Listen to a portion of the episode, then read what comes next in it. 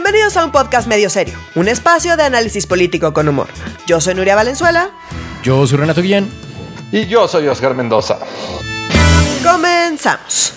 Hoy vamos a hablar del cierre de temporada de la serie Dos candidatos, un tribunal, de cómo los desafueros sí pueden ser azules pero no guindas, de las desafortunadas declaraciones de Julio Scherer y de los cambios a la ley orgánica de la Fiscalía. El papá de Julio Scherer Ibarra se está revolcando en su tumba, pero bueno, de eso luego ahorita hablamos. Este, yo primero quiero ya, por favor, que me digan, eh, camaradas, ya podemos dejar de hablar de estos dos pinches impresentables, este, de Guerrero y de, de Michoacán, ¿verdad? O sea, ya, ya se acabó, ya, eh, finito, ¿no? Pues, o es no, como en las no, películas. No, o sea, como va a haber refrito de la temporada, o sea, Sí. como hay comeback de esto, o sea, como... O sea, sí va a haber, o sea, sí va a haber como en las películas de terror que despierta Jason al mero final. Pues más bien Pues Jason mira, no se murió. Ya, Ajá. changos. Y, ajá, y como que sale la temporada que solo puedes comprar en el mercado porque pues tuvo cero en Rotten Tomatoes, entonces nada más lo puedes comprar ahí en el mercado. Solo es en Torrent. Ah. Sí, ah, no, torrent, hace años no escuchaba la palabra torrent, pero Es bueno. almacenes torrent, Oiga, pues, pues ya, el tribunal este, electoral confirmó esta semana que ni Morón ni Salgado Macedonio pueden ser candidatos, uno a Michoacán y el otro a Guerrero. O sea, no hubo ni toro ni buey, definitivamente. Ya confirmaron la decisión de línea, aunque pues fue mucha vuelta para llegar a la misma decisión, pero pues bueno, ya se confirmó este, que no hay toro ni buey. Eh, bueno. En Michoacán ya hay sustituto, sustituyeron eh, a Morón eh, con un diputado local y ya, ya se nombró. Y en Guerrero todavía están decidiendo y como a Morena ya ven que les encantan las encuestas que nadie conoce y que no tienen metodología, lo único que dijeron, lo único, de- lo único que dijeron es que van a levantar una encuesta rápida para decidir quién va a ser y definitivamente lo que sí dijo, eh, lo que sí dijeron desde la dirigencia del partido es que a huevo va a ser una mujer y a las que están midiendo son, agárrense, agárrense muchachos. Ok. Eh, a Nestora Salgado, la senadora y este ex autodefensa. Ex autodefensa, sí. Y que no había salido bien posicionada en las encuestas pasadas. A este, Araceli Gómez Ramírez, integrante del CEN de, Morin- de Morena y delegada electoral de la entidad. Bueno, ex delegada, por ahorita les digo porque ex delegada. A María de la Luz Núñez Ramos, ex alcaldesa de Atoyac y ex candidata de Morena al gobierno de Michoacán también. Ajá. A ella la están este, midiendo. Y hoy en la mañana, porque desde ayer ya estaba sonando, también decidieron que van a meter a la hija de Salgado Macedonio a esta encuesta también. Ah, no más. Porque, pues obviamente en Morena no hay favoritismo ni amiguismos. Y si resulta que es la hija de Salgado Macedonio, la candidata a eh, gobernadora de Guerrero, a mí no me sorprendería, no sé a ustedes. No, pues, no, pues nada. en lo absoluto. ¿Cómo se llama eso cuando nepotismo? Cuando Nepotismo. Lo que, lo que se supone que no hay en la 4T. De hecho, a AMLO exacto, le encanta hablar de dicho cómo que ya no no iba a hay haber nepotismo. Juanitas ni Juanitos, ¿no? No, no, entonces no, no hay ningún problema. Y como premio de consolación, que eso también se anunció el día de ayer miércoles, a Salgado Macedonio ya lo hicieron el dirigente del partido, o sea, el delegado del partido en, en Guerrero, En Guerrero. y a Morón ya lo hicieron este también dirigente del partido en Michoacán para apoyar este a Morón la candidatura de Hora de Ram- Ramírez Bedola que va a ser el candidato a gobernador de Michoacán por Morena y en Guerrero pues para apoyar a quien quede pero pues seguramente será alguien que Salgado Macedonio controle perfectamente. Y adivinen cuál es la labor del el dirigente de un partido. A Dirigir nivel al local partido. también no, dar la lana, güey. O sea, como Ah, ellos- claro. O sea, Salgado Macedonio va a seguir haciendo campaña, güey. Por eso digo que este va a ser un refrito madre. pésimo. O sea, va a No, ser un y es lo que hemos visto, además. O sea, él está ahí en Claro. todos los eventos, está declarando, está ahí, pues va a tener más. O sea, como que pues la hija va a servir ahí de poner el no- para poner el nombre y ya está. Y no solo eso, sino que como que las reglas dan para que ella esté un par de años y luego él eh, la sustituya. Eh, Digo, hay quien dice que se va a quedar ella seis años y luego él va a entrar otros seis. Yo, sinceramente, no creo que les dé, porque pues no va a ser como que así como que este va a estar sencilla el sexenio. No. Y como para que haya en seis Pues años voy a se lo- estar igual. Acuérdate, pero- pero mira, como, como dice que ellos no son como parte de la mafia del poder, nada más voy a poner un ejemplo. ¿Se acuerdan de Ajá. los gobernadores panistas que se nos murieron? Este, si se acuerdan, Ah, sí, claro, claro. Sí, sí, Entonces, sí, pues, sí, que puta, siento que inició- fue hace 200 años, pero fue hace como Exacto, dos. Esto fue en 2018. Eh. Inició el marido y después la esposa ganó para iniciar en 2018. El problema es que se nos murieron. O sea, como cuando Morena dicen que no es lo mismo, que no es la pinche mafia del poder y que ellos ya rompieron todas las pinches reglas. Hoy todos los temas que vamos a hablar, queridos podescuchas, quiero que tengan este comentario en mente. O sea, cuando Cualquier persona que Sí, nos cierto. diga que Morena no es lo mismo y no es la mafia del poder y que ellos ya cambiaron las reglas, piensen todo lo que vamos a hablar el día de hoy y díganos si no es la misma pinche mierda. O sea, literal, están pensando que llegue la hija de Salgado Macedonio para que Salgado Macedonio sea gobernador. O sea, como si creen que no es lo mismo. Nuria, los argumentos que dieron en el tribunal. Sí. pues, también es Cuéntanos, de por los temas que, ten- que tenemos que hablar. Sí, a mí fue El lo que minuto más al me... minuto, jugada por jugada. Fue lo que más me O sea, porque sorprendió. Obviamente vio, vio de nuevo la sesión del Tribunal Sí, Electoral. ya o sea, saben. como es- vamos con la corresponsal en el Tribunal Electoral, el Poder Judicial de la Federación. Adelante, Nuria Valenzuela. Adelante, Nuria Valenzuela. Pues sí, otra vez me, me aventé la sesión del tribunal porque ya saben que es mi fetiche. Y la verdad es que me sorprendió mucho eh, escucharlos. O sea, a ver. Esta discusión ya se tuvo, ¿no? O sea, como el caso de Salgado Macedonio y de Morón, ya se discutió en el tribunal. No ha cambiado Nada. no cambió absolutamente nada. De la primera vez que se discutió ahora, nada cambió. nada cambió. Y las votaciones fueron radicalmente distintas. Entonces, mm, quien lo dejó muy, muy claro y fue muy evidente fue Janino Talora. Eh, Janino Talora, desde la vez pasada, ella dijo, pues que se les va, y que lo comenté en este podcast, ella dijo, no, eh, yo voto para que, eh, pues sí, efectivamente se les retire la candidatura, porque la lógica acá no es su derecho a ser votados. La lógica acá tampoco es si gastaron dos pesos o cinco diecisiete. La lógica es que hay unas reglas de transparencia y hay unas reglas eh, eh, de fiscalización que no están dispuestos a seguir. Y eso eh, es antidemocrático y por lo tanto merece un castigo. Pues, de alguien que está teniendo actitudes antidemocráticas, digamos. Claro. Lo estoy poniendo como muy coloquial, pero en el fondo eso era lo que ella estaba diciendo. Entonces, acá lo que estamos protegiendo son las reglas de fiscalización y de transparencia, no las están siguiendo, les valieron madres, no les interesa seguirlas y eso merece un castigo. Esa fue su lógica. Entonces ahora llega y dice, bueno, pues eh, estos casos ya los habíamos discutido. Eh, yo ya había dado mis argumentos y pues los voy a repetir porque nada No. ha cambiado. Pero sí cambió la votación. Pero cambió la votación, ahora entonces, fue, de 6 a 1 la La votación única ahora. que se mantuvo, o sea, como que ella dijo, pues, o sea, como que fue muy chistoso, bueno, para mí que soy muy ñoña y, no, o sea, co- fue muy chistoso como escuchar decir, pues, o sea, todo sigue igual y yo voto igual y mis argumentos son los mismos y, de re- y todo el mundo había votado distinto, ¿sabes? Como que habían dicho, bueno, pues que se regrese al INE y pues queremos que sea exagerado, pero que revisen y que evalúen y pues ya que ellos decidan, les pasaron la bolita. Y ahora decidieron, no, sí, efectivamente esto es antidemocrático, que les quiten la candidatura.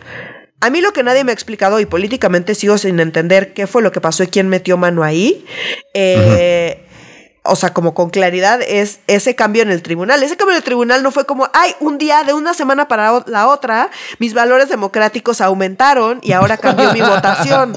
Claro. Mi interpretación es que literal el Ejecutivo dijo, ya, déjenlo pasar, perdamos esto porque esta es la justificación perfecta para lo que queremos hacer. Lo que queremos hacer es tronarnos al INE, que llevamos diciendo un montonal de tiempo que el INE no es democrático ni defiende nuestros intereses y que solo defiende como los intereses de la mafia del poder, porque dado que Morena no es la mafia del poder, y recuerden, Salgado Macedonio, su hija, intentándola poner como gobernadora de Guerrero, nada más recuerden eso, y muchos otros ejemplos que tenemos, entonces t- llevan diciendo eso. Y, y ¿por qué digo yo esta como esta hipótesis más desde el lado de la conspiración? Y Nuria tiene sus propias hipótesis de la conspiración y Renato también, pero si Sí. me permiten, me gustaría empezar. Sí. O sea, en automático sucede esto. Andrés Manuel lo que declara es que, eh, que el INE no es para, para hacer valer la democracia, sino para asegurar que no haya democracia. Esa es la de las primeras declaraciones que da Andrés Manuel después de que truenan a Salgado Macedonio y a Morón. O sea, como ya claramente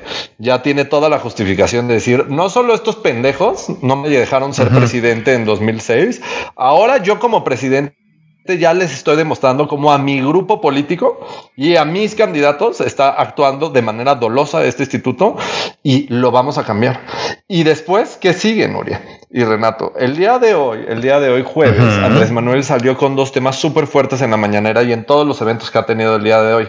El primero y el más importante es decir que sí, definitivamente terminando las elecciones viene una reforma política electoral, o sea, vamos a reformar el INE sí o sí, y que lo más seguro y la mejor y, la mejor idea que se tiene ahorita rebotando dentro de Morena y que sale del presidente es que el INE debería de pasar al poder judicial porque ahí sí hay gente honesta, íntegra e intachable.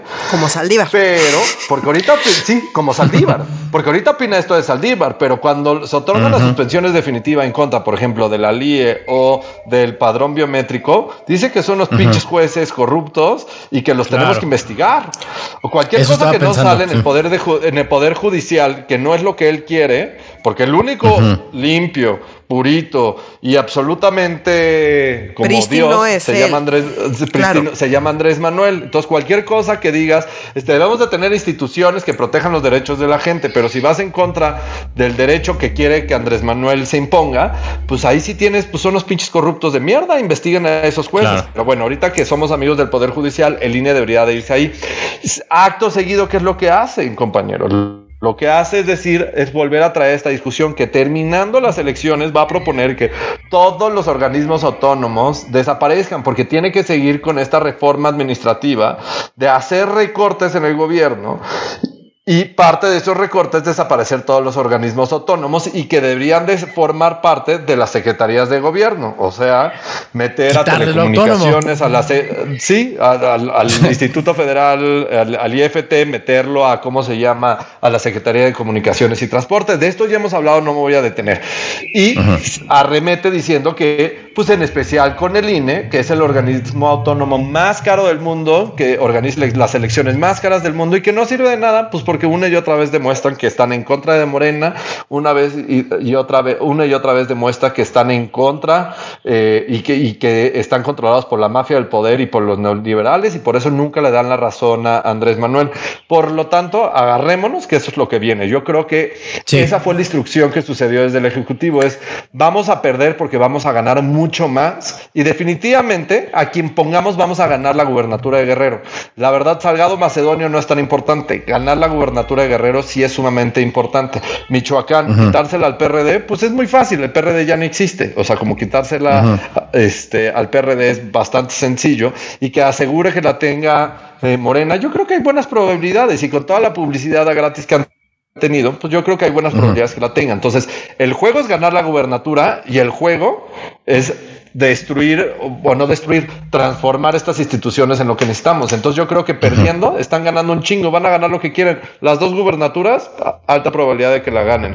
Transformar las instituciones con un chingo de gente que los apoye, altamente probable, porque a pesar de que el INE es de las instituciones mejor reconocidas, este, de, que cuidan la democracia mexicana por los mexicanos, o sea, como después del ejército, el INE está también sumamente bien evaluada por los mexicanos en temas de percepción, pero ahora le van a decir todos los días, en todas las mañaneras y en todos los eventos y todos los de Morena decir como estos pendejos de nuevo este, nos están quitando eh, la, probabilidad de estar nosotros en el poder y de llevar a cabo la cuarta transformación del país. Entonces, en automático, ¿sabes qué? Pues ya tenemos la legitimidad para cambiar a estas instituciones como queremos. Esa es mi teoría conspiracional que decían perder para ganar. Pero Nuria tiene otra teoría de conspiración que también... ¿De qué color es tu, el aluminio en tu cabeza, querida Nuria? Yo, o sea, a mí me cuesta trabajo esa teoría por una razón. O sea, yo siento que la decisión del Tribunal Electoral de retirar la candidatura le ayuda al INE y no eh, le afecta. ¿Por qué? Porque la narrativa de AMLO era el tribu, el, el, INE, perdón, el INE está en mi contra. Lorenzo Córdoba y yo, o sea, no lo decía así, pero casi somos enemigos. AMLO puede decir eso. O sea, mi primer comentario es, AMLO puede decir eso. AMLO puede decir lo que él quiera, él controla la narrativa. Salgado Macedonio, pues se voló un poco las trancas y sintió que era AMLO y no es AMLO. Entonces, pues él no puede salir ahí a amenazar a Lorenzo Córdoba porque pues no funciona igual. Entonces, creo que eso eh, la gente lo percibió mal.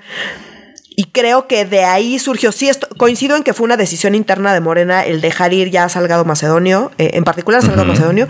Eh, creo que Morón fue pues medio no es relevante. No es relevante, o sea, como que fue una, eh, un casualty ahí, este, una baja adicional. Pero a lo que vaya, Salgado Macedonio eh, iba bien, a la gente la verdad es que el tema de género no le importaba, pero pues si la gente... Eh, tiene buena percepción del INE y Salgado Macedonio empieza a verse muy agresivo y muy violento en contra del INE, probablemente en sus mediciones salió que eso a la gente ya no le gustó tanto y dijeron, bueno, pues ya lo puedo dejar ir. Entonces siento que sí fue una, o sea, coincido en que fue una decisión interna eh, de Morena seguramente, eh, pero en realidad si el tribunal le hubiera, le hubiera otorgado la candidatura a Salgado Macedonio y a Morón, era como decir, el presidente tiene razón en el sentido de que el INE está loco, es un exagerado y yo como tribunal pues le doy la razón a AMLO. Entonces siento que es mucho más fuerte para el INE decir tú estás loco y solo en tus decisiones a que el tribunal salga, o sea, un tribunal que además ya todo ya todos sabemos que está del lado de AMLO y que ha estado ya en otros momentos del lado de AMLO, a que el tribunal salga a decir, no, pues yo le doy la razón al INE. Y ojo, este fue un cambio porque la, primera vuelta eso no fue, salvo Yanino Talora que sí fue muy clara en por qué. Ahora pues se agarraron del argumento de Yanino Talora todos a decir, no, sí, sí tiene razón y la democracia es muy importante. y, por, eso mencioné la votación, que para Salgado Macedonio fue 6 a 1, solo el presidente del tribunal votó en ah, contra. y para la de Morón, la de Morón fue 5 a 2, o sea, solo dos votaron en contra. O sea, por eso es bien importante sí, sí, es muy esto importante que está diciendo Nuri, por eso traje estos numeritos, sí. Sí, sí, sí. Entonces, ojo, a ver, ahí esa es otra. Acá quedó en ya hemos hablado mil veces de Vargas, que es el presidente del tribunal, quedó en absoluto ridículo, porque además sus argumentos no tenían absolutamente ningún sentido. Los argumentos de, o sea, diciendo lo de la transparencia y demás, los valores democráticos, o sea, como mm, lo que realmente pues estaban discutiendo y pues el otro salió a decir, no, pues es que el pobre Salgado Macedonio ni siquiera sabía que tenía que seguir la ley. O sea, como que ridículo, absurdo, no tenía ningún sentido, o sea, como Quedó en ridículo total. Ridículo total. Entonces, bueno. Es que sí son un chiste, güey. a ver, Renato, deberías de incluir en tu rutina, güey. O sea, no, no mames, no puedo. Entonces, o sea, como que está el comentario de Vargas, está el comentario de que a mí sí me parece que esto, eh, que el tribun que la decisión del tribunal eh, pues en realidad ayuda al INE más de lo que, o sea, digo, porque los embates y el pleito casado de AMLO contra el INE, ese ya existía. Argumentos en contra de cómo estos consejeros y hay que hacer modificaciones en el INE, esos ya los tenían. Eh, pues un poco siento que hubiera ayudado más darles la candidatura y decir, ya ven cómo el INE está loco y está solito, que darle la razón al INE. Entonces, esa es la parte que a mí no me termina de quedar claro qué fue lo que pasó. Una posible explicación en mi cabeza es que lo midieron y estaban midiendo percepciones y ya cuando Salgado Macedonio se puso violento y se fue en contra de Lina, la gente ya no le gustó y dijeron, bueno, pues ya deséchalo. Y mi mm. último comentario sobre este tema es lo que decía Oscar de eh, que se quedaron de mm, delegados del partido en los estados, porque ojo, esa era una chamba que ya tenía alguien, alguien es. Sí. Alguien es. Y le quitaron esa chamba a alguien es para dársele estos güeyes. Y eso no va a ser menor y va a provocar problemas adentro de Morena. O sea, como ahí, ahí se van a traer un desmadre. A mí no me gustaría que me quitan mi chamba así de la nada porque pues ya se armó un desmadre y, el tribunal quién mucho sabe poder. qué. Sí, son puestos de mucho poder. Manejan lana, manejan, claro, en las elecciones más grandes de la historia con todo el desmadre que se traen, es un puesto de muchísimo poder que ya tenía, insisto, dos personas tenían ese puesto y se los quitaron de un día para el otro. Eso va a tener consecuencias. Imagínate que eres Imagínate que tienes la chamba que sea y te la quitan, que uno, porque no es tu culpa, y dos, se la dan a Salgado Macedonio, güey. ¿Sabes? O sea, aunque trabajes en McDonald's, este, volteando hamburguesas, no, ¿sabes qué? Estás despedido. ¿Por qué? ¿Qué dice? No, nada, te va a sustituir Félix Salgado Macedonio. Verga, güey, te suicidas, cabrón. Pues. Sí, está muy culero. Sí, está muy culero. o sea, pero, a, a, a ver, Duria, o sea, como la verdad, como reconociendo varias cosas de lo que dices, o sea, pero, y, que quiero poner como, como jugar un poquito con tu teoría conspiracional, porque también me agrada tu teoría conspiracional, pero a ver, dado que, o sea, como podemos partir los tres y las tres de que el Tribunal Electoral sí tiene muchísima injerencia el Poder Ejecutivo en el, en el Tribunal Electoral, que sabemos que solo hay tres magistrados electorales libres, o sea, como entre ellos el magistrado Reyes. Pues, dos y medio, ¿no? Dos, y medio, me parece, dos y medio. Que esos no los tienen en la bolsa. No. De siete a dos, y, dos, entre dos y tres, dependiendo, no, los tienen en la bolsa. Entonces yo digo que sí fue una decisión del Ejecutivo de perder para ganar. y que nada más le dijeron a los demás como, hey, Ahorita somos amigos de Yanin, ¿no? a quien, por cierto, le quitamos la presidencia del tribunal para poner este imbécil de Vargas, ¿no? o sea, como. Entonces, sí siento que como mi teoría conspiracional tiene que ver en asumiendo que el tribunal electoral lo tiene lo tiene controlado el poder ejecutivo entonces fue una instrucción clara del ejecutivo porque es el único donde ha perdido el ejecutivo. Todos los demás lo han dejado bueno en este y el controlar las supermayorías de Morena este mm. que el tribunal también ha ratificado pero todo lo demás ha sido a favor de Morena o, me equivoco hay alguna sentencia que digamos y que nos haya hayamos dicho como ay ahora sí le pusieron un límite a Morena bien cabrón no, no, de hecho nos sorprende y nosotros habíamos dicho y habíamos dicho que les iban a dar la candidatura porque pues Morena tiene control del tribunal, eso ya lo sabemos. Por eso sorprende que de repente de una semana a otra sin que absolutamente nada cambie, porque nada cambió, como bien lo dijo Yanino Talora, cambiaron radicalmente sus votos y sus argumentos. Pero eh, pues ahí se mantiene como la conspiración de que el Ejecutivo les dice qué hacer, ¿no? o sea, como pero no si es Julio Scherer diciéndole. Que eso le convenga al Ejecutivo, dado que va en contra de la narrativa de AMLO. Esa es la parte que no. Pero mm, no te da fuerza, como te reanima tu discurso todo el tiempo. Pero valida, valida lo que valida lo que dijo el INE y AMLO estaba invalidando lo que dijo el INE. Entonces esa es la parte que no me termina de cuadrar Pero la, en única el voz, La única voz que cuenta en, en, esta narrativa es el es la del mago mayor o el mago senior de la comunicación y que se llama Andrés Manuel. Andrés Manuel, sí. Entonces si Andrés Manuel dice que el INE no es, este, no está aquí para hacer valer la democracia, sino para que no exista la democracia. Justo mi teoría de conspiración es dado que le quitan la candidatura a Salgado Macedonio y Morón, a quienes defendió públicamente y dijo que si queremos que es, o sea, si creemos que es violador o no, eso no importa porque pueblo sabio y el pueblo nunca elegiría a un violador porque el pueblo tiene todos los elementos para decidir si violó o no violó a alguien, ¿no? O sea, es súper obvio. Claro. eso no es chamba de las fiscalías, ¿no? Ni de los jueces. Pero bueno, me desdito un segundo. Pero dado que Andrés Manuel está diciendo como estos tipos que no son democráticos y que no protegen la democracia, me acaban de quitar a mi güey que yo digo que sí es democrático y que por cierto lo quiero. Entonces todos los días nos va a estar diciendo, el INE no es una institución democrática. Recuerden, recuerden. O sea, a mí ya me la quitó. Pero mira, ahora que yo soy presidente, también se la quitó a mi grupo. Entonces, en automático termina el 6 de junio y para septiembre vamos a poder tener una iniciativa preferente para que la voten en menos de un mes, una iniciativa de cómo modificar este, las instituciones electorales que tenemos. Ya les, ya te dio la justificación ante la gente, ¿no pero Es que ya la tenía. Pero mira, ahorita escuchándote hablar, te tengo una nueva teoría que es un, es un mashup entre nuestras dos teorías. Y es que creo que hay, o sea, como que si hay un argumento ahorita escuchándote hablar, si hay un argumento donde veo que sí pueden ganar perdiendo, más allá de lo que dices tú, o sea, porque siento que esa ya la tenían, digamos, ya tenía los elementos para irse en contra del INE y de proponer una reforma con lo que ya tenía. Y siento que esto de alguna manera pues le obstaculiza un poco eso porque es darle la razón al INE. Pero ahí te va. Dado que las reglas electorales en este país, o sea, tienen todos los incentivos para que al final la última palabra termine en manos del tribunal, el darle la razón al INE en este momento puede hacer que se laven su carita y que digan, no, pues el tribunal ya demostró que es independiente, si no, pues ¿por qué le quitó la candidatura a Salgado Macedonio? Entonces es como, el, con esta resolución que, insisto, si la mezclas con mi teoría de la conspiración, a la gente no le gustó. Entonces Morena dice, güey, si a la gente no le gustó, déjalo, déjalo morir. Nos hacemos los ofendidos y le damos más credibilidad al tribunal, que es quien va a tener la última palabra en las elecciones más grandes de la historia. Ajá, no me desagrada, no me desagrada. Como vamos a, o sea, como porque de nuevo ganamos perdiendo, o sea, vamos a relegitimar. Pero a futuro, este digamos, para todas las decisiones que se vienen sí, para, para, el verano, para el verano de este año. O sea, como dado que todas las decisiones del tribunal son inapelables, este, por lo tanto, no puedes llegar con un tribunal hecho mierda y que parezca de títeres. Exacto. Y dado que controla casi todo el tribunal, no me desagrada tu mashup de teorías, ¿eh? No me desagrada, pero de nuevo ganan perdiendo.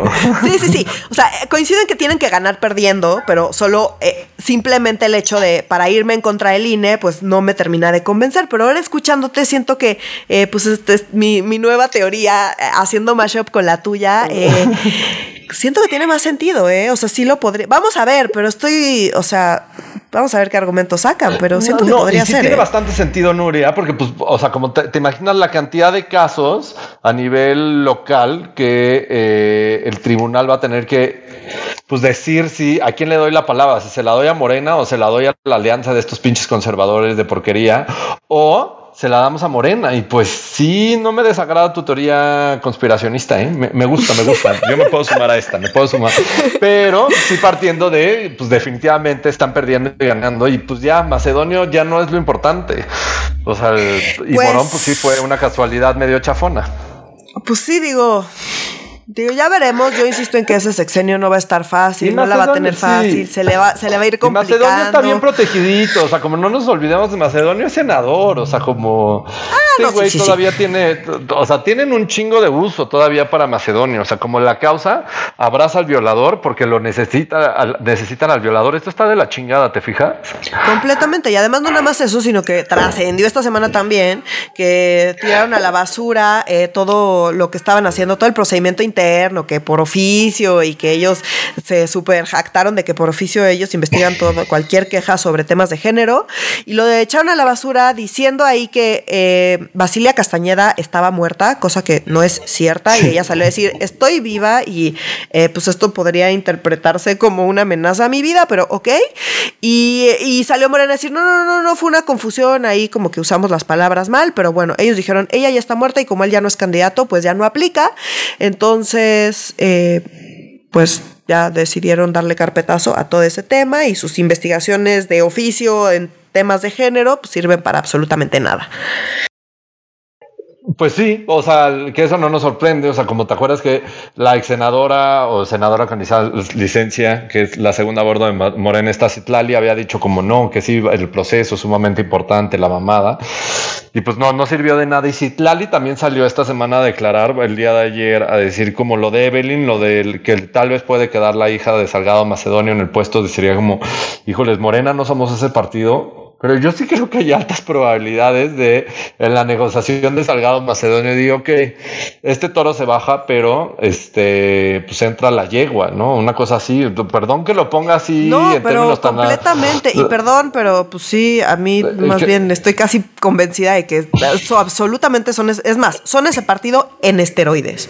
O sea, como yo, yo sí lo creo y no nos han mostrado que no lo sean. Y siento que van a decir, ay, pues es que la gente así decidió. Porque ese es el tema, como que simulan encuestas y luego dicen es que, pues yo no quería, pero la gente le escogió a ella. Pues yo solo sigo la voluntad de la gente y así se la van a sacar, súper fácil. Y aquí es como una discusión que me gustaría traer a como a colación, una discusión que tú y yo tenemos y hemos tenido en distintos momentos de 2018 a la fecha que tiene que ver como, pues yo siento que Morena sí está estirando la liga y es saber hasta dónde aguanta y el problema es que ya, o sea, casi a la mitad del sexenio, pues me estoy dando cuenta que la liga no tiene muchos pinches límites, o sea, como la liga no se rompe, o sea, le estiras y le estiras y le estiras y no se rompe, o sea, como te tumbas tus órganos eh, autónomos, no pasa nada, te tumbas, a la- entras a la corte, no pasa nada, este, pones perfiles que no saben ni madres en todos los lugares, no pasa nada, este, y así tengo un millón de ejemplos, o sea, como que te tumbas todo el tema de Conacit, no pasa nada, o sea, como,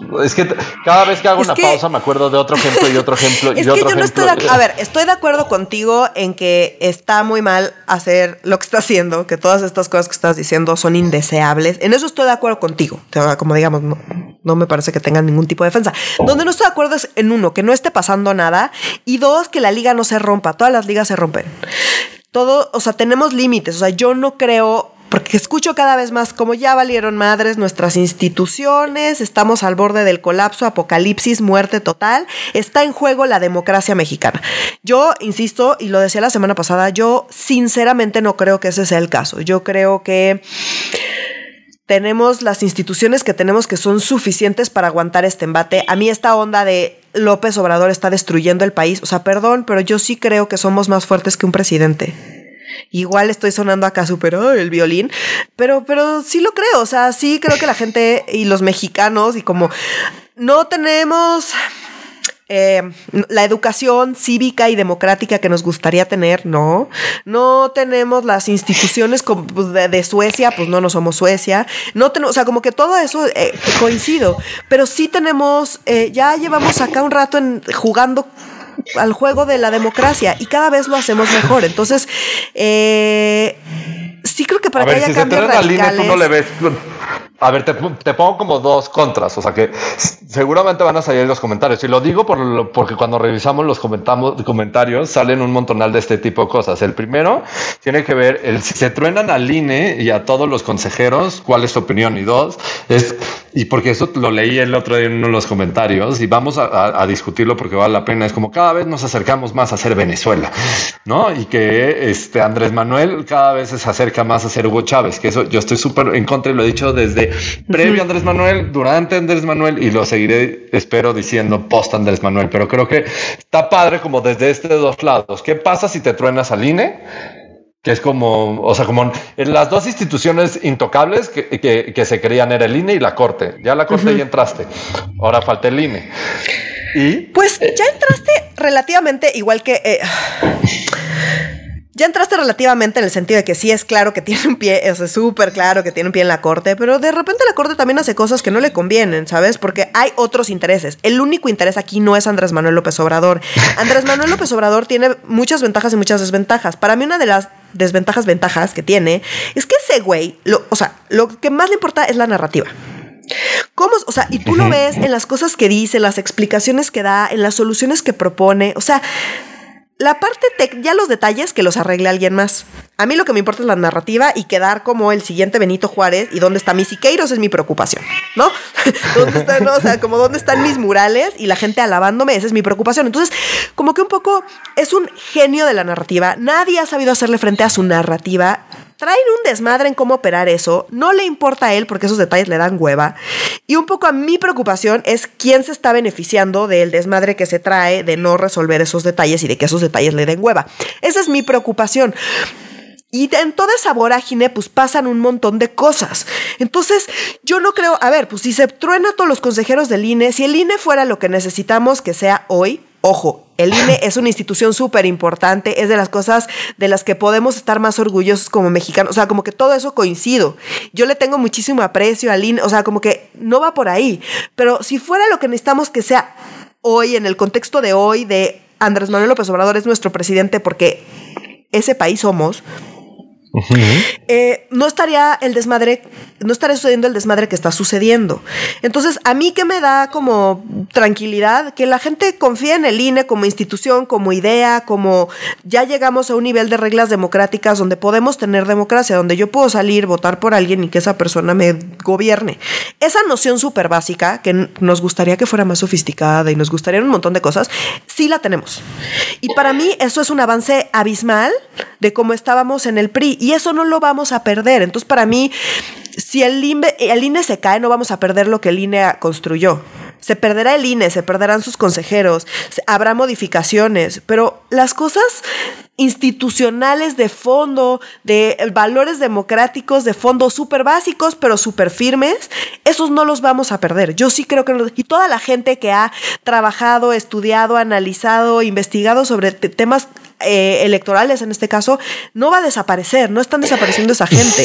sí, pero estas instituciones son los que te ayudan a poner los límites y decir como aquí cabrón si se rompe la ley. Y un buen ejemplo, por ejemplo, lo de Bonilla. ¿Te acuerdan cuando Bonilla quería extender su periodo, decir como no, a mí no me eligieron por año y medio, yo me voy hasta el 24 y vale madres, ¿no? Y que la, y que la corte dijo, no, papá, te equivocas muy cabrón.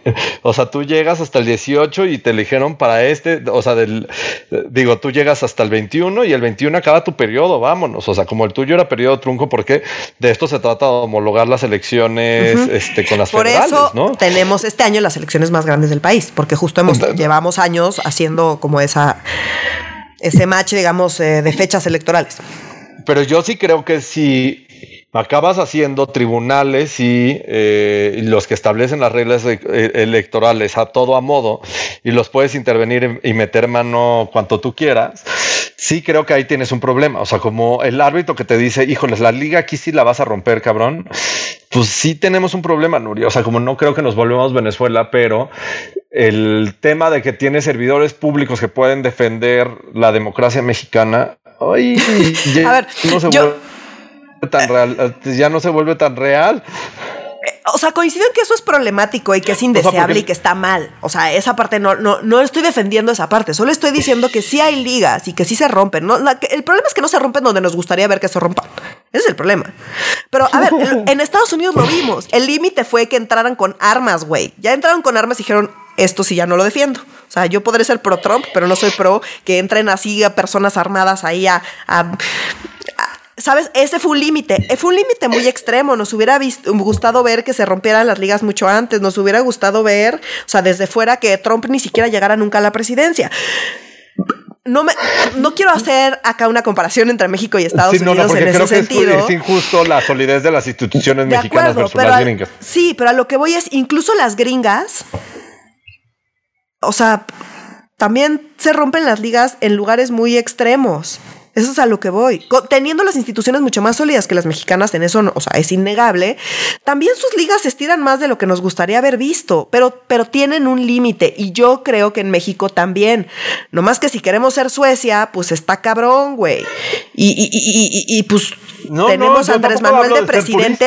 También porque, güey, nuestras élites están completamente ciegas y van y dan, le dan vueltas y vueltas y vueltas a AMLO, intentan hacerle frente a AMLO, saliéndose a decir, ay, mi fideicomiso. O sea, yo estoy de acuerdo, lo del los fideicomisos estuvo fatal. O sea, no es que esté en contra de lo que están diciendo, es que siento que siguen sin entender el fenómeno de AMLO y quién es y por qué está ahí y por qué su narrativa No, es no, tan estoy de eficaz. acuerdo, y sí responda- y sí responde nos al 60% merecemos de el la desmadre que tenemos, esa es la Y sí, verdad. y sí responde al 60% de los mexicanos, o sea, como no porque obtuvo el 60%, o sea, como sí representa esto, uno, dos, pues la mayoría de los mexicanos no entiende qué vergas es esta cosa llamada. INE y la corta, pues son, son instituciones que no tienen acceso, o sea, como pues, también para ser completamente transparente, y considero que son instituciones bien importantes para defender la democracia Yo mexicana. coincido. Pero también, o sea, cuando veo cuando Andrés Manuel dice, pues esto no defiende los principios democráticos del país, pues sí digo, entiendo por qué, porque si tú estás en la serra de Oaxaca o de Guerrero, pues claramente el INE no te representa ni te defiende ni madres, güey. Pues lo que tú necesitas es comer, lo que tú necesitas es acceso a oportunidades. Eso no te lo da ninguna de estas pinches instituciones Ahora, de las que AMLO estamos tampoco lo está dando, pero su narrativa al menos apela a esa gente y eso ya es un cambio. Coincido, coincido, o sea, como y eso es bien importante y a mí, o sea, como esta plática de instituciones, como que a mí a una de las conclusiones siempre me lleva es como coincido en parte con el argumento de las instituciones son más fuertes que los gobernantes. Sí, no creo que eh, necesariamente el caso mexicano, tal vez el INE, sí, tal vez el INE creo que es de las pocas que sí son más fuertes que sus gobernantes, las demás no tanto, pero a mí lo que me sigue sorprendiendo como de la élite del poder y de este 1% que sigue como tan traumado de, hey, están, México va a ser Venezuela y nos está llevando a la chingada, o sea, como todo mal, mal, mal, mal, mal, es que no están pensando en cosas nuevas, o sea, como si tienes Exacto. un presidente que responde al 60% de la narrativa y realidad de este país, como digo, no me parece extraño que... Me parece que se tardó un chingo en que Sí, llegara a un presidente también. con tanta legitimidad. O sea, como Sí. no representa a ti y a mí y a un No. chingo más de gente. Esa no es la pregunta. Esa no, No. es la pregunta, ni el argumento que estoy intentando hacer. Y segundo, yo creo que una cosa bien, bien importante desde el lado de la oposición, pinche oposición completamente desdibujada. Yo sí me hubiera esperado que para estas elecciones de 2021 hubiera perfiles y cambios de fondo. O sea, como dijeras, ojo, o sea, si el cambio de fondo es la alianza PAN, este, PAN, PRD, PRI para desbancar a Morena con los mismos perfiles de antes, no, pues Andrés Manuel la tiene Y ganada. por eso Andrés Manuel. güey, pues no, Sí. Andrés Manuel claramente por eso va a mantener la mayoría en, en la Sí. Cámara de Diputados y va a ganar la mayoría de las gubernaturas y de los congresos locales. O sea, como si alguien está sorprendiendo, pues es que tienen No un grave viendo. problema. O sea, como Sí. están viendo desde su burbujita. Y, Sí. y si ofendemos a alguno de nuestros podescuchas, no me importa. O sea, como si hay un tema de hay que ser realistas. Y si tu respuesta originalidad tiene que ver con el esposo de Fosfo Fosfo, tenemos un pinche gravísimo problema. O sea, como si eso es lo que vamos a aplaudir. Y esa es la nueva clase política. Porque la nueva clase política es la misma que respondía, y que defendía a Peña Nieto. Son los O hijos sea, de la clase política anterior. tal Está cual. muy O sea, culero. sí, o sea, sí. como la hija de Mamlofable, o sea, como uno y otro. Sí. O sea, como el hijo de Gamboa. O sea, como me puedo seguir con un montonal de ejemplos así y nadie se atreve a decir esta frase tan espantosa que dijo Peña Nieto en 2012 de estos son los nuevos, la nueva generación del PRI y acaban de siendo los Duartes y los Borges y todos los más corruptos acabó siendo la nueva generación del PRI. Y discúlpenme, yo sí siento que la nueva generación del los partidos, sí son los Duarte, sí son los Borges, sí, son los hijos de. Nadie le está apostando a nuevos perfiles que vengan desde abajo, que puedan representar los principios del partido. O sea, y déjame ponerlo muy claro, en un partido como más claro. O sea, como si el PS está logrando capitalizar a los pinches perfiles más extremistas, antiaborto, pro familia, este, cristianos hasta el tope, eh, que el PAN no pueda conseguir la misma gente y que su innovación se base en Margarita Zavala, que ya probamos esa pinche fórmula y que no, sirve Margarita Zavala, o sea, no jala, no representa la voz del 60%. Anaya es una tragedia total absoluta. Marco Conca no debería existir, o sea, como que la y Anaya recorriendo el país por agarrando la fórmula de Andrés Manuel. Pues Andrés Manuel recorrió todo el país, pero es creíble porque yo sí le creo a Andrés Manuel cuando dice que él sí le vale madres el dinero, a sus hijos no, pero a Andrés Manuel sí le creo que le vale madres que traiga unos zapatos que se están rompiendo, que no traiga un pinche traje que cuesta 60 mil pesos como a Peña Nieto le gustaba con sus cinturones con la marca. O sea, como yo sí creo que esas cosas son banales para Andrés Manuel, le pasan muy lejos. Que se para a comer un oxo en unos tacos, yo creo que eso es la cotidianidad y lo normal para Andrés Manuel. Pero si tu respuesta es sacar al esposo de Fosfo a Margarita Zavala, a Naya recorriendo el país y no apostarle a nuevos perfiles, no digo solamente jóvenes, perfiles que están ya dentro de la sociedad civil y que sí se podrían identificar con los principios del A mí me encantaría ver un chingo, por ejemplo, de Mijis en las distintas esferas. No mames, no siento que sería increíble.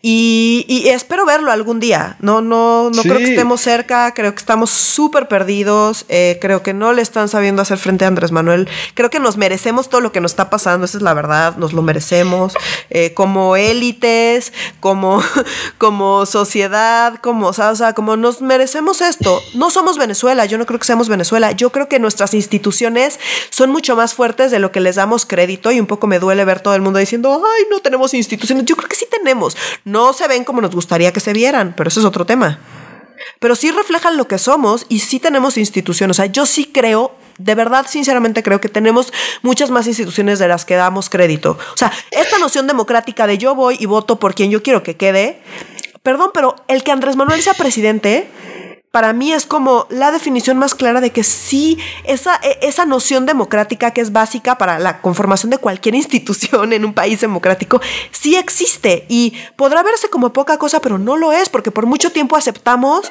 el que no importaba nuestro voto y, y vivíamos con eso y no había pedo. Hoy ya no vivimos en ese mundo y en ese sentido creo que si el INE se cae, el INE se cayó, nos va a doler, vamos a pasar un luto, pero no estamos retrocediendo, estamos modificando las cosas y nos estamos moviendo hacia otro lado. Y creo que sí estamos en un punto institucional donde vamos a pasar por una zona gris y oscura y complicada, pero nos estamos moviendo hacia otro lado, no vamos para atrás, vamos para nos estamos moviendo, es un momento de cambio. y de, muy ahí sí se la doy a hablo de transformación. Me, sorprende muy cabrón desde tu perfil y, tamite neoliberal que hagas este argumento. O sea, como. o sea, como.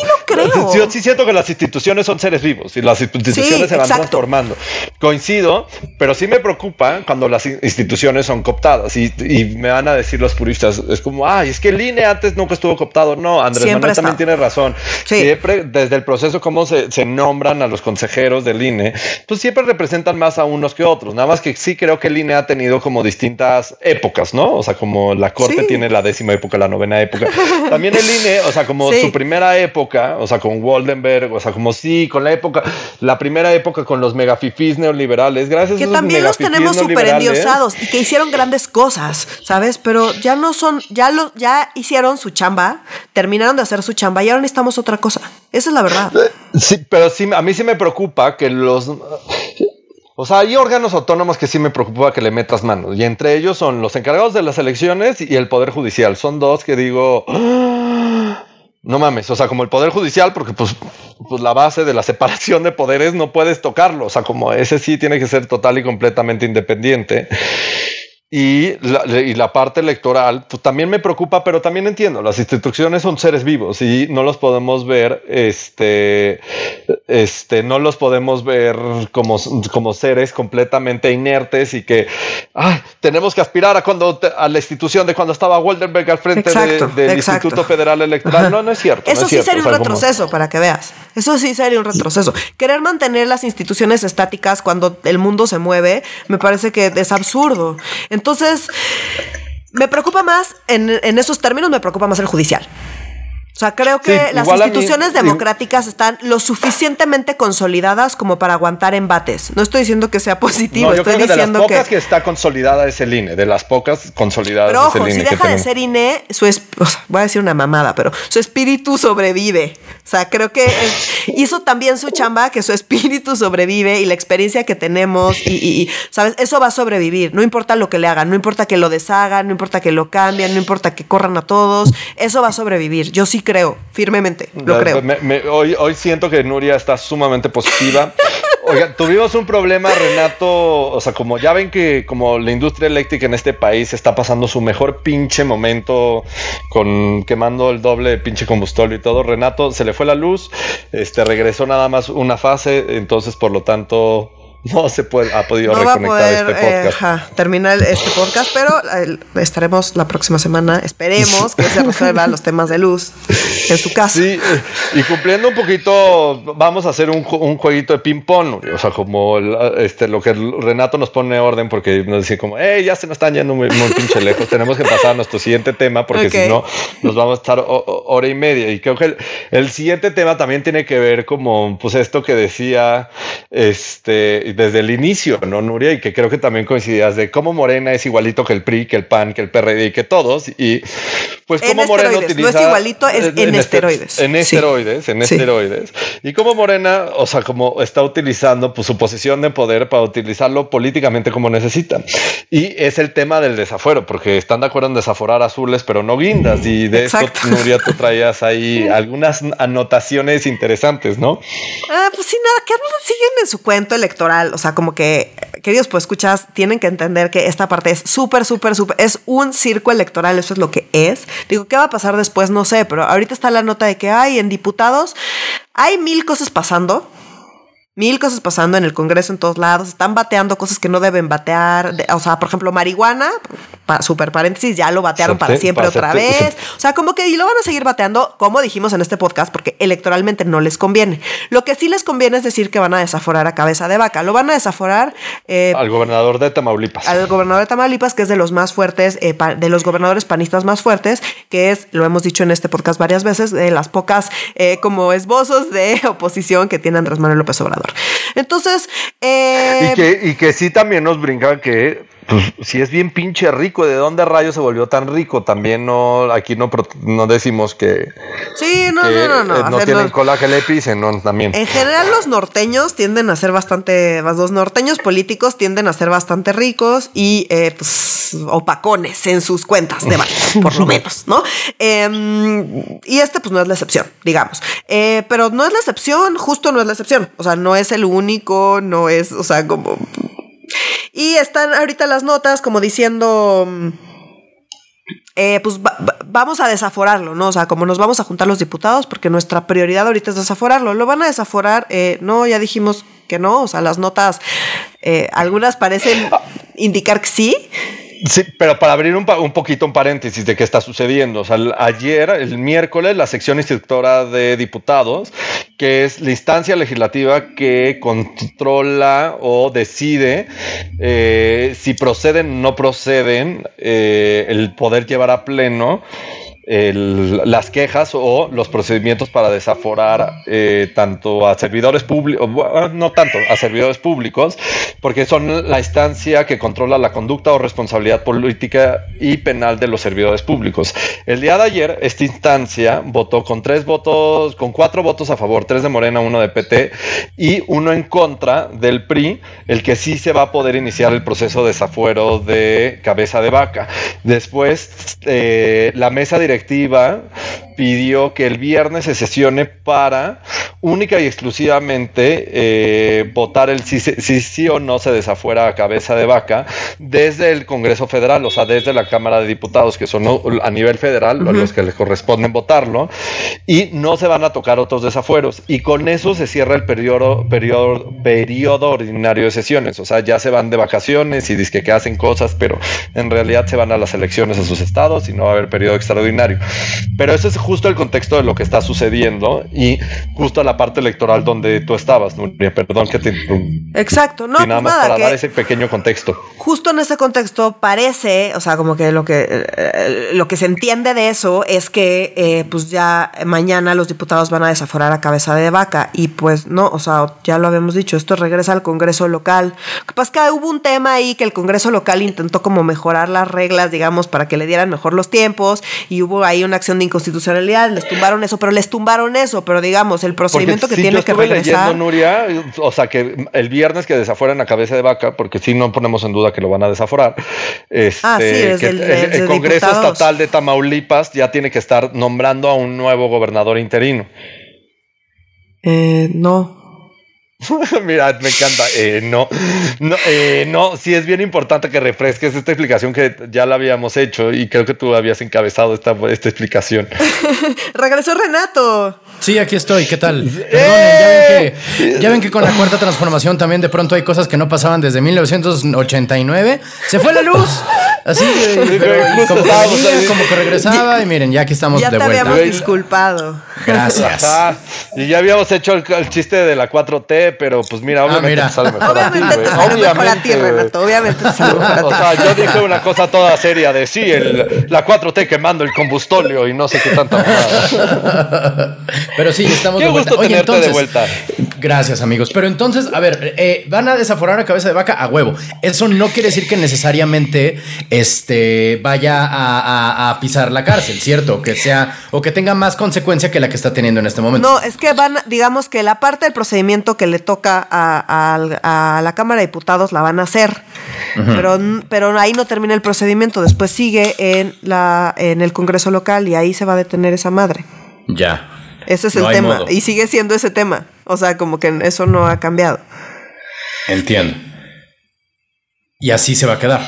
Dice acá, les digo tal cual, es la Ley Federal de Responsabilidades de los Servidores Públicos, artículo 28. Órale. Eh, por lo que toca a los gobernadores, diputados, a las legislaturas, lo que bla, bla, bla. O sea, este güey es gobernador, me voy a ahorrar todo el listado. Eh, a quienes se les hubiera atribuido la Comisión de Delitos Federales, la declaración de procedencia que al efecto dicte la Cámara de Diputados, que es lo que está sucediendo ahorita, se remitirá a la legislatura local respectiva. Y ahí no hay de- modo de que los desafueren. No, pues no, es mayoría, can- panista. Creo Mm. que son, son como 30, 30 panistas y 10 morenistas. Ya. Sí, o sea, aplastante, tienen mayoría Ya. aplastante. Eh, ah, no, pues a tu madre. para que en ejercicio de sus atribuciones proceda como corresponda. Ese proceda como corresponda fue lo que intentaron cambiar estos güeyes para que les, se les acomodara el asunto. Y fue Ah. la acción de inconstitucionalidad. O sea, el desmadre está ahí, pero el tema de que tienen que remitirlo al Congreso local, eso sigue. Entonces, no, no es cierto que lo van a desaforar, es el, es esa parte que le toca a diputados porque es un delito federal, esa parte la van a cumplir. La Mm. parte del Congreso local, ahí es donde se va a atorar, igual que antes, o sea, eso no ha cambiado. Ok. Y ya, ya discutieron del otro desafuero pendiente, ¿correcto? O sea, del otro desafuero No, que está no, no, dando. Ah, justo- muy bien. O sea, porque, la, porque Morena hizo una propuesta, Renato, que ahí tú, estás al dedillo, muy bien. Claro, sí. Este, hizo otra propuesta que sí va el desafuero de cabeza de vaca y que es el único hasta, hasta ahorita, hasta donde estamos grabando. Este, hasta el jueves, a la hora de la comida, todavía no se aprueba ningún otro desafuero.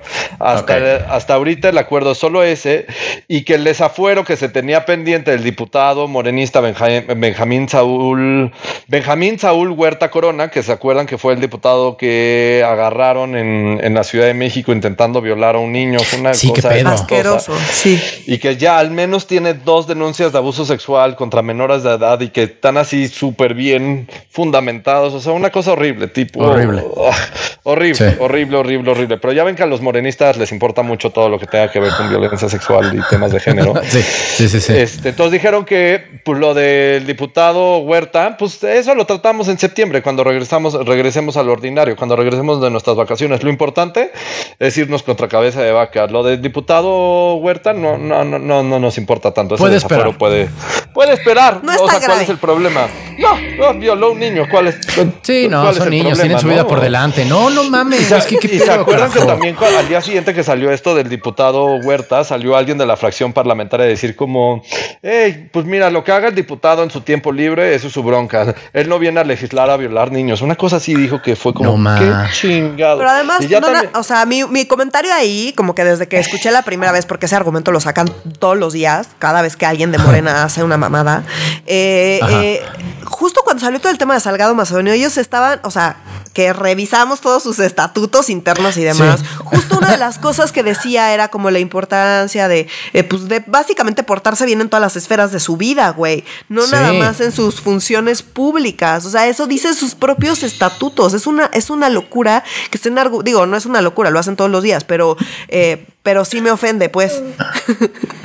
No, es que no, Saquen una cartilla es que- moral. Exacto. Y luego encima me quieren ahí enjaretar su cartilla moral, no, no me Y parece. de nuevo les hago el comentario, si creían que esto ya cambió, ¿dónde chingados ya cambió? O sea, es que lo como dice Nuria, es el PRI PAN, es el PRI PAN PRD eh, este, en esteroides. Claro. Con, con una pizca de pez, digo por sí. No, y con una pretensión de una pretensión de rectitud, ¿sabes? Es que si no fuera que estuvieran diciendo, "No, eso ya no pasa." No, nosotros no lo hacemos, pues Ajá, va, exacto. ¿no? Si, fueran cínicos sí como cambia. el PRI, pues va, pero cámara. No, Y hasta el PRI medio le intentaba de repente ahí como que hacer al cuento. Pero estos güeyes nada, cero, no le, o sea, como nada, nada, nada. No, sí No, está muy cabrón. Está muy cabrón. Está horrible. Pero bueno, lo de cabeza de vaca nos va a seguir dando de qué hablar. Este, Sí. Esta aclaración que hiciste, Nuria, de que pasa al Congreso local es súper importante porque neta sí, o sea, como todos los medios lo traen re mal, o sea, todos, o sea, el- no, no, no quiere decir ni los pro AMLO ni los pro AMLO, o sea, todos, absolutamente todos dicen el que esto, este, pues ya se tiene que ir eligiendo un nuevo gobernador en Tamaulipas. Híjole, Pues interino. sí, pero pues no. O sea, Pues no, pues no, pues no leen. Ahora sí, ahora sí. No leen. Pues no leen, no leen. Oigan, y eh, digo, yo no sé si yo, yo no he leído, pero hablaron ah, de, por ejemplo, de Julio Scherer y su extraña declaración. No, es a donde vamos, Ah. es a donde vamos, Master. Perfecto. Sí, mira, el sí, hijo de. Julio Scherer García, quien sale en la novela de Héctor Aguilar Camín, este, La Guerra de Galio, este, su padre de, fundador de Proceso, sobreviviente de Luis Echeverría y, y- y Excelsior. O sea, diciendo hay que taparle la boca a los periodistas. Y sí, ok, no, no quiso decir lo que parece que estaba diciendo nada más, era más complejo, ¿cierto? No, no, discúlpame, no. No, no. A ver, déjame poner el contexto. En una Ajá. entrevista con Carmen Aristegui, el actual consejero jurídico de la presidencia y más pinche brazo derecho, mano izquierda, frontal Gangsteril. con seis, seis dedos, 15 dedos y 100 Sí. dedos al lado del presidente se llama Julio Sí. Scherer. Sí. Que tiene un chingo de poder y que nadie además lo eligió. O sea, como es un güey que Andrés Manuel puso con su dedito y que puede actuar súper turbio. Ese güey le estaba preguntando a Karim Aristegui sobre, este, el- sobre los reclamos que le está haciendo el INE al presidente porque se la vive violando la veda electoral y que lo pueden meter hasta 36 horas al bote, que el INE no va a meter 36 horas al bote, aunque Andrés Manuel diga que eso es para violar la democracia. Claro. Y que aunque eh, este y sobre los apercibimientos que le están haciendo al presidente para que ya se calle y no hable sobre temas electorales y su- este viole la veda electoral y a lo que responde el consejero jurídico de nuestro país que sí que lo va a leer textual. El presidente digamos tiene un tiene un problema Carmen. O sea como refiriéndose a que al presidente A no se puede Aristegui. callar y que no hay nadie y no hay nadie que pueda callar al presidente pero, y continúa la entrevista, hay que taparle también la boca a los reporteros y decirles que no preguntar para no poner en riesgo al presidente. O sea, como el presidente no se puede callar, la solución es poner una mordaza a los medios de comunicación. Híjole. No pinches mames. O sea, como yo sé que le salió mal. Pero en el fondo sí es lo que piensa. Es como si el presidente no se controla. Ah, entonces, muy fácil. Contrólense ustedes. Y de hecho, y de hecho Carmen Aristegui le responde así como, oye, no. O sea, como, como No, ¿cómo lo puedes mismo. decir eso? Le dice, más bien, si el presidente, no se lo dijo así, pero casi, pone ahí que es que reporteros todos los días a que le digan, señor presidente, diga por Ajá. favor todas sus maravillosas acciones del día de hoy. Sí. Pues él Ajá. tiene que llegar a decir, oye, me encantaría responder todas mis maravillosas acciones del día de hoy, pero hay veda electoral y no puedo hablar de eso. Y esa debería ser la respuesta del presidente. Entonces, ese es papel Exacto. del presidente. Los periodistas pueden preguntar lo que ellos quieran. Pero nuestro presidente se calienta, entonces la respuesta de Julio Scherer, Es, porque pues- justo lo dice, sí, porque mira, Carmen Aristegui le dice, eso no, Julio, no es lo mismo los reporteros que el presidente, le dice Carmen Claro. Aristegui, a lo que responde. Nunca leo las cosas así, pero es que sí parece como una mala novela así vaquera. Y a lo que responde Julio Scherer, Sí. hay que decirle a los reporteros, usted no preguntar de esto y no puede preguntar de lo otro, porque pone el riesgo al presidente de que el INE le No ponga una manches. multa o me lo a complicada mi chamba, amigos. No lo hagan, no, No compliquen mi mames, chamba. manches. No mames, o sea, como O sea, solo le faltó decir, "Y- ya ves que la niña es risueña y le hacen cosquillas. Pues no, güey, o sea, es un presidente, no una niña. Y, y ya después Julio Scherer ya dijo como, ay, no, sí me la mamé y hasta el presidente lo había regañado. Y ya salió a poner en su Twitter a decir esta mamada. Lamento que una frase coloquial, una frase coloquial, vas básicamente ponerle una mordaza a los periodistas, Sí. este, se confunda con un llamado a la censura. A ver, ya les leímos textual, o sea, como, ¿alguien cree que lo que estaba diciendo entre líneas, o sea, como no era entre líneas la censura, Sí, no.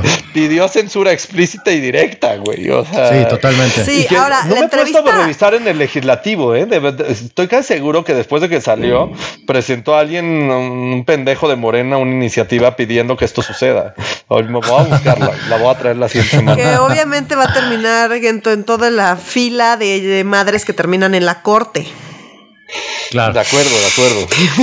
Y que no, no va a suceder, eso sí se va No, a por eso te desechar. digo, sí, y si llegaras, güey, hemos dicho que se van a desechar cosas que sí pasan. Eh, Saldívar, o sea, como el transitorio ese famoso eh, pasó eh, y en esas estamos. Entonces yo ya no me atrevo como a andar ahí. Pero lo que sí es que si llegara a pasar, que esperemos que no, pero podría perfectamente pasar porque cosas más raras han pasado, eh, Sí. pues se van a más acumular en la fila de cosas que llegan a la corte porque pues, son perfectamente inconstitucionales.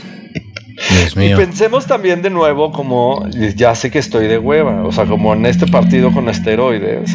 O sea, si el consejero jurídico tiene los huevos para decir esto en una entrevista, es que lo tiene tan internalizado el que sí es un error de los medios de comunicación y no del presidente, o sea, sí es su subconsciente hablando, decir como, pues el pedo es de los medios de comunicación, no de presidente. Pues es que el presidente no se equivoca, el presidente es la voz del pueblo. No, Claro. es no, Ese es como cabrón, su, ese es su discurso y ya lo tienen así. Ahora, la entrevista, eh, o sea, ah, pues no le sorprenderá tampoco saber que me la aventé, ¿verdad? Eh, Ah. Y en general la entrevista pues, está muy chistosa, o sea, como que levantan la voz todo el tiempo, ¿sabes? Porque pues también Carmen Aristegui le pregunta cosas como de, ¿y qué pensaría tu papá? Y él responde, mi papá estaría muy feliz. Y ella, ah, sí, seguro. Entonces ya sabes, porque lo está picando toda la entrevista. Y tierra removida en la tumba de Julio Exacto, Scherer, ajá. exacto. Y pues empieza, y obviamente pues empieza como, pues, y sube de tonos, le va, se levanta la voz en varias ocasiones. Ella le pregunta directamente, le dice, tú le dijiste al presidente que la, ma- bueno, no se lo dice así, pero que eh, el transitorio de Saldívar, que amplía el, el periodo de Saldívar, era constitucional. Tú le dijiste que era constitucional. Y él, no, bueno, mira, intenta darle la vuelta así como, está muy chistosa la entrevista, si tienen, si no tienen nada mejor que hacer, la pueden escuchar. Eh, entonces, bueno, en general, como que él eh, pues responde muchas cosas así porque ella lo está picando todo el tiempo, pues como es la chamba de ella, ¿sabes? Exactamente. Y él, él no da muchas entrevistas y pues ahora ya sabemos por qué. Y es que es de la chama de los periodistas cuestionar, o sea, decía este, ay, se me olvidó ahorita el nombre de este eh, periodista gringo, pero decía que la, la, la, la función de los periodistas era incomodar a los cómodos y confortar a los, a, a los oprimidos, ¿sabes? Entonces que de pronto esté así un Lord Molécula en primera fila preguntando, oiga, señor presidente, y aparte de guapo, inteligente y pitudo, ¿qué otras cualidades tiene? ¿Sabes? No, no, no, no, no tiene sentido. No, no, no, no habla de una salud democrática que esto exista y que Era haya. este Jorge Ramos el que decía eso, ¿no? No, pero él retomaba a. Es que no es, no es Malinowski, es. Ay, coño, no me puedo acordar del, del, del nombre. Es un editor eh, eh, gringo. Luego me acuerdo, luego me acuerdo. Ahorita lo, lo, lo googleo. Pero bueno, el punto es que, pues sí, el, el, eh, siendo México uno de los países más peligrosos para ejercer el periodismo, y todavía, además de todo eso, ay, cuiden lo que digan. Si ya ven cómo es, por favor, no me lo provoquen, porque luego se me desboca. Pues no, cabrón, pues de eso se trata. Justo, si ya ven cómo es, ¿para qué le dan de tomar? ¿Para qué le dan de tomar? Pues sí, pues porque soy cantinero, cabrón, ¿no? Ni modo que qué. Estoy de acuerdo, estoy de acuerdo, estoy de acuerdo. Oye, querida Nuria, eh, creo que ya para despedirnos, cuéntanos por favor sobre qué pasó con, porque diputados hace así media hora eh, aprobó ya la ley de la fiscalía. ¿Qué pasó? ¿Cómo quedó? ¿Nos hicieron Ah, caso? Sí. Justo comentábamos, que comentábamos la semana pasada, eh, que como de las grandes críticas de la nueva ley orgánica de la Fiscalía, era eh, el tema este del papel de las familias de las víctimas participando en la investigación y teniendo como acceso a la información y demás.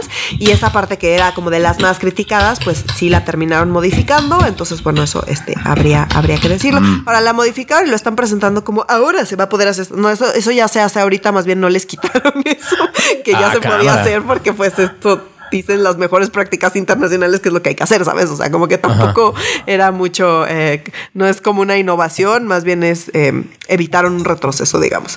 Eh, y pues sí, ya está aprobada y digamos, eh, sí hubo algunas modificaciones, sobre todo como en las cosas más criticadas y listo. Ahora, en términos prácticos, no me queda claro cómo eh, qué tanta. o sea, como sabes, como ¿Por la qué? fiscalía. Porque la fiscalía es un desmadre. O sea, como podrán Ah. estar ahí como que las leyes orgánicas que sean y establecer un montón de cosas. eh, pero pues ya de entre eso y lo que realmente termina sucediendo y el tiempo que toma, eh, eh, hacer los cambios y demás. Pues no es un. El vínculo, digamos, no es tan directo y tan claro. Así como de ya pasó esta ley y ahora se va a transformar la fiscalía, pues no. Mm, Entonces, no es tan de fondo como nos lo están vendiendo. pues en el papel sí, pero en la práctica no, digamos. Mm, ya. Como siempre, mira qué loco. ¿Cuándo en México ha pasado que este haya un cambio radical en papel, pero que en, pub- en práctico no sea tan aparente ni mucho menos tan tan lograble? Eso sí que nunca, nunca, nunca, nunca, nunca, había pasado. Renato. Jamás, nunca, ¿verdad? Renato. Nunca, Renato. Eh, Finley Dunn se llama el periodista en el que yo estaba pensando. Eh, era un Ah, no. reportero gringo Sí. que tenía una, una columna donde firmaba como Mr. Dooley, ¿no? Él era, él era el que dijo la, la frase de hace rato de, de oprimir a los, digo, eh, confortar a los cómodos, que de eso se trata el, el- el- el periodismo. En fin, este, no sé si tengamos más temas en la mesa, queridos, porque así me salí, me, me, me- me bajé y me di, ya comimos, ya está el postre. O sea, como- nos dimos un debate bien divertido sobre Ah, las muy bien. instituciones y no. ya lo escucharé mañana. Te extrañamos, a ver, o sea, queridos escuchas, espero se hayan divertido tanto como Nuri y yo, porque Renato normalmente es el que. Como, "Ey, Maldita esta sea. está de hueva, muchachos. Me lo perdí. Pero bueno, eh, creo que hemos agotado los temas de esta semana, mi gente querida. Nos vemos eh, en la próxima semana. Por favor, manténganse en contacto con nosotros en nuestras redes sociales que son. En Facebook estamos como Facebook Diagonal Medio Serio MX. En Instagram estamos como arroba medio serio. Y en Twitter, medio y guion bajo serio. Perfecto. Por favor, manténganse en contacto tanto con nosotros como entre ustedes, porque insistimos cada semana. Qué bonito es ver cómo la gente habla entre ella y opina respetuosamente, eh, eh, manteniendo la línea de, lo- de, de separar entre la opinión de la persona. Ustedes saben cómo es esto, pero sí es lo como, la, apreciamos es como muchísimo. la sana distancia de Andrés Manuel, ¿no? O, o sea, como. Sí, pónganse cubrebocas, muchachos, porque los escupitajos están cabrón. Pero en fin. Muchísimas gracias por estar con nosotros. Si nos lo permite el virus y el sistema capitalista, nos vemos, nos escuchamos la próxima semana. Para Medio Serio, yo soy Renato Guillén. Yo soy Nuria Valenzuela. Y yo soy Oscar Mendoza. Adiós. Adiós.